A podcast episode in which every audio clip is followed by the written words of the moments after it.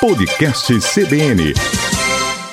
Bom dia, Maceió. Bom dia, Alagoas. Eu sou o Matheus e está no ar mais um episódio exclusivo do podcast Acontece em Alagoas. Hoje no episódio vamos falar de saúde, principalmente ligada à sua alimentação. Você aí consome bebida alcoólica? Vamos entender hoje como o álcool funciona no nosso organismo. E para isso eu estou recebendo hoje aqui no podcast o nutricionista Kenny Torres para comentar um pouco mais sobre o assunto.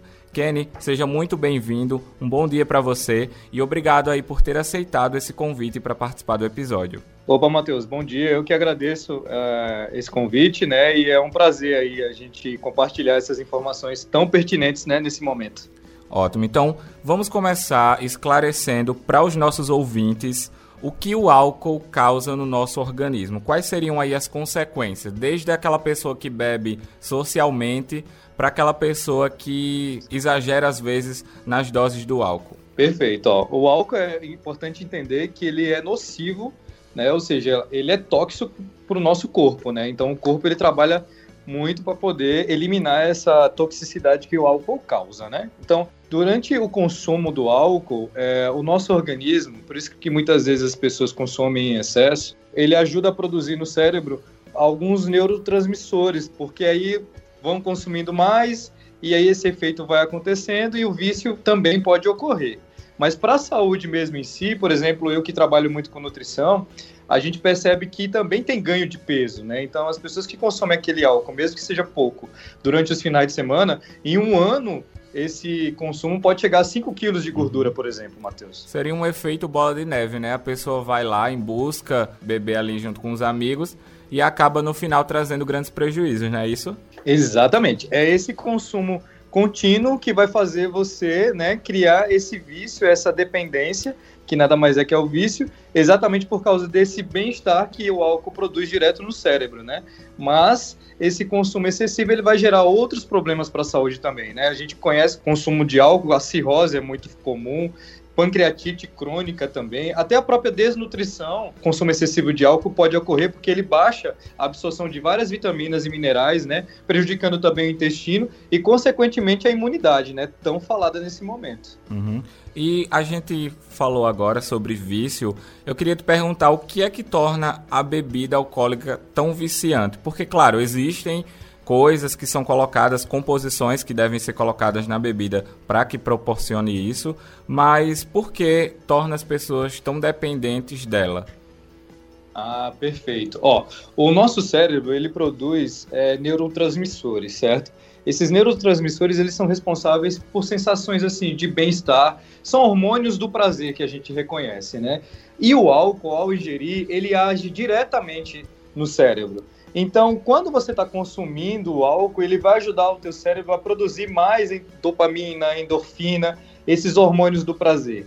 E aí é onde está o, o perigo, como eu falei no início, né? Esses neurotransmissores vão, a priori, ofertar esse, entre aspas, benefícios, mas como ele é uma toxina, ele vai prejudicar outros aspectos, né? Então, por exemplo, você para ao dirigir, isso é desaconselhável, né? Porque você vai perder a noção mesmo de equilíbrio, de a, sua visão vai ficar turva, você não vai ter condição de ficar em pé, por exemplo, né?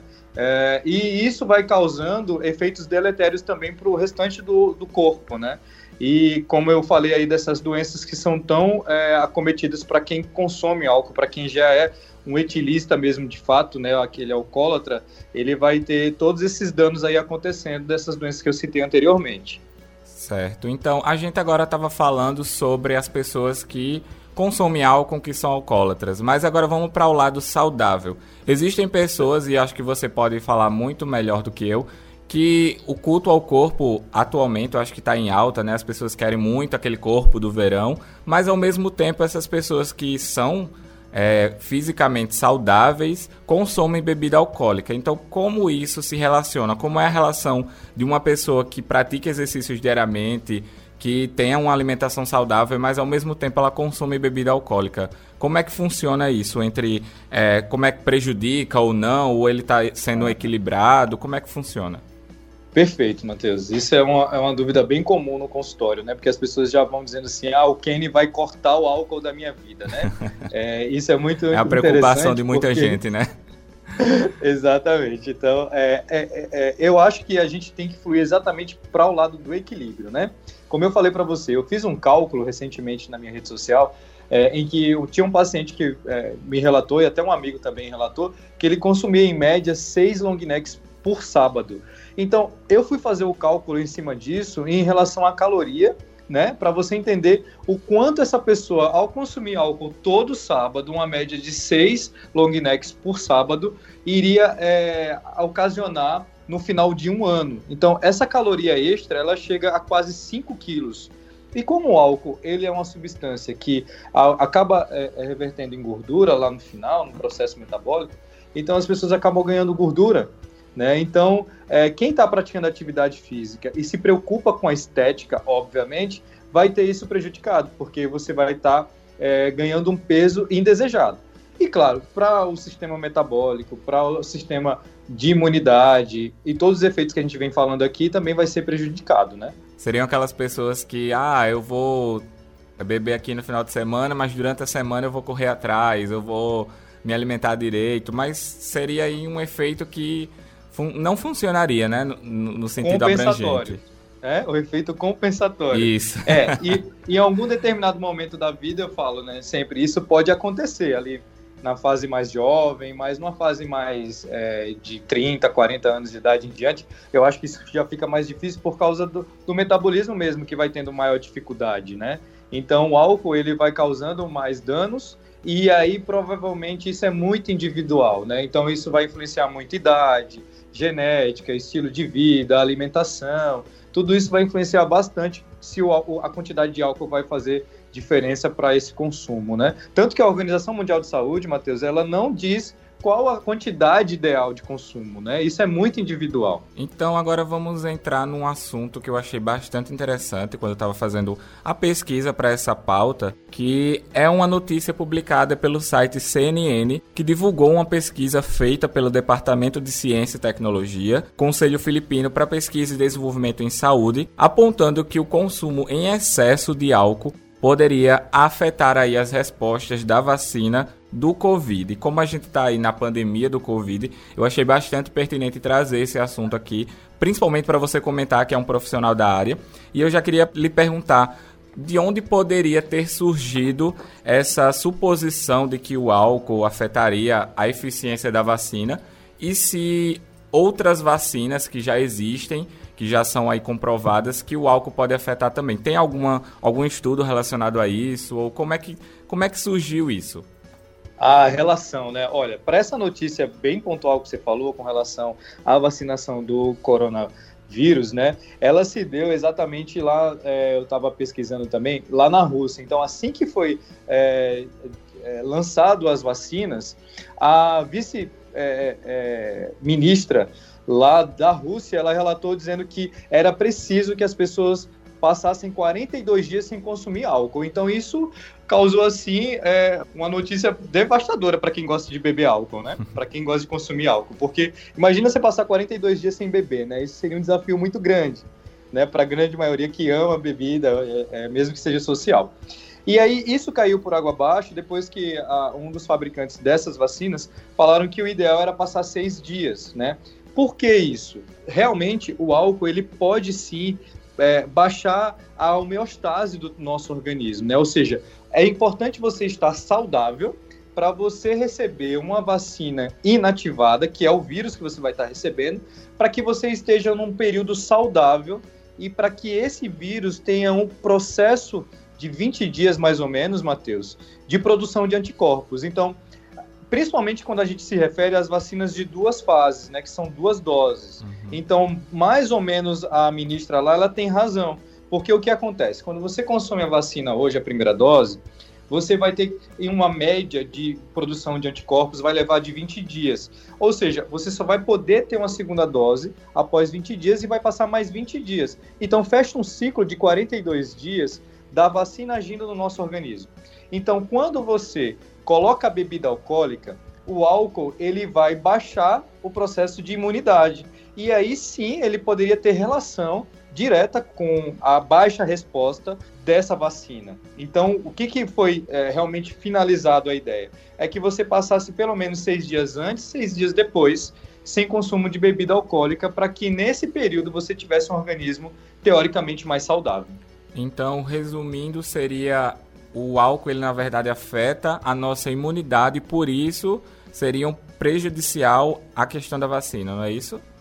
Perfeito, exatamente. Por ele ser uma substância tóxica, ele pode ter efeito de reduzir a imunidade e aí a resposta da vacina ela pode ser prejudicada.